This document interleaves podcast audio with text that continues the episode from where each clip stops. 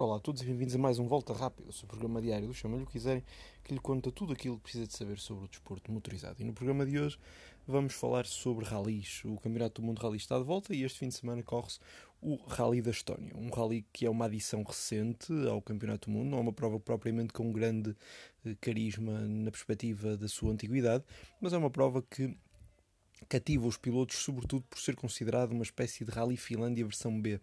Isto é, são troços semelhantes.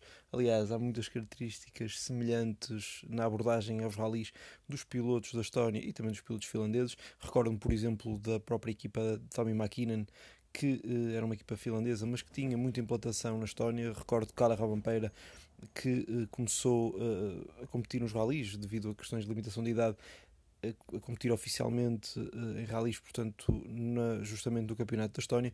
Como tal, é um, um país que entrou uh, no mundo dos rallies, sobretudo desde a entrada de Marco Martin uh, em finais da década de 90, inícios da década de 2000.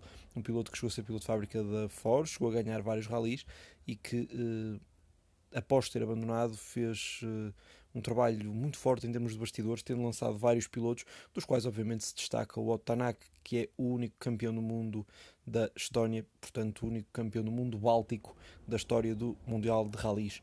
A verdade é que será um rally em que uh, Tanak terá que ser considerado um dos mais fortes candidatos. Ele corre atrás de prejuízo, já teve algumas corridas difíceis esta temporada e agora terá que uh, mostrar a sua valia e mostrar a sua capacidade, provavelmente eh, aproveitando o conhecimento que tem dos troços eh, jogando em casa, não é? Possivelmente poderá então fazer a diferença e tem que ser colocado como um dos mais sérios candidatos. Aliás, eu para este rally eu elencaria sobretudo dois candidatos principais.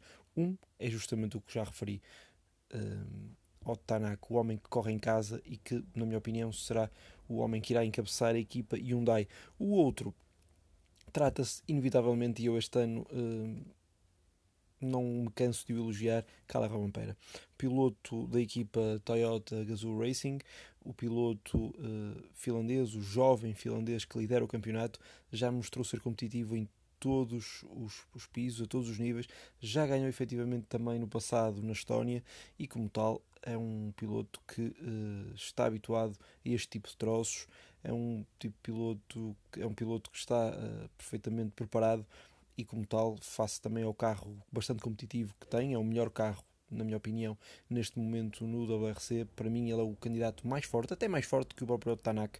Eu diria que o Carlos Robampera é o mais forte, o nome mais forte para a conquista da vitória neste rally da Estónia.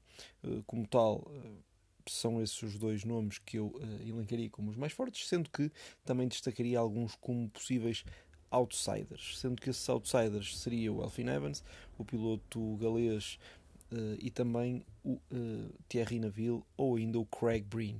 Craig Breen é um caso curioso, já que é um piloto que se adapta bastante bem a este tipo de condições, a este tipo de troços muito rápidos de terra, troços florestais, ele adapta-se bastante bem a estas situações e como tal é por isso que eu o coloco aqui como um dos favoritos Uh, o Elfin Evans é também ele um piloto uh, multifacetado, ele é um piloto forte uh, em várias uh, superfícies e a vários níveis e como tal ele necessita de recuperar, necessita de mostrar uma posição de força dentro da própria equipa Toyota e mostrar que não será constantemente batido pelo seu companheiro de equipa conforme tem de resto sido.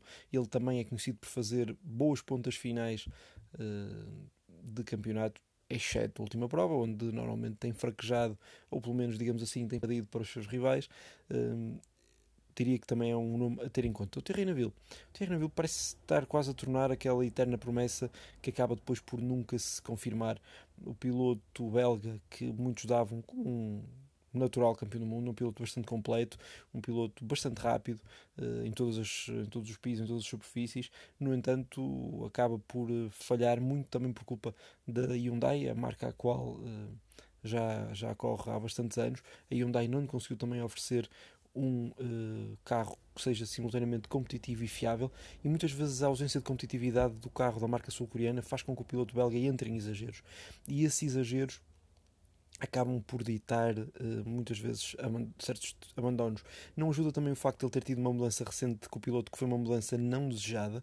Recordo que foi uma situação complicada, já que tinha a ver com o facto do seu uh, com o piloto de altura, o também belga Nicolas Gilles Sul, ser uh, pago pelo próprio navio e não pela Hyundai. Isso gerou algum tipo de problemas, fruto de questões de aumentos salariais e que fez com que o piloto, o, que o piloto belga batesse com a porta.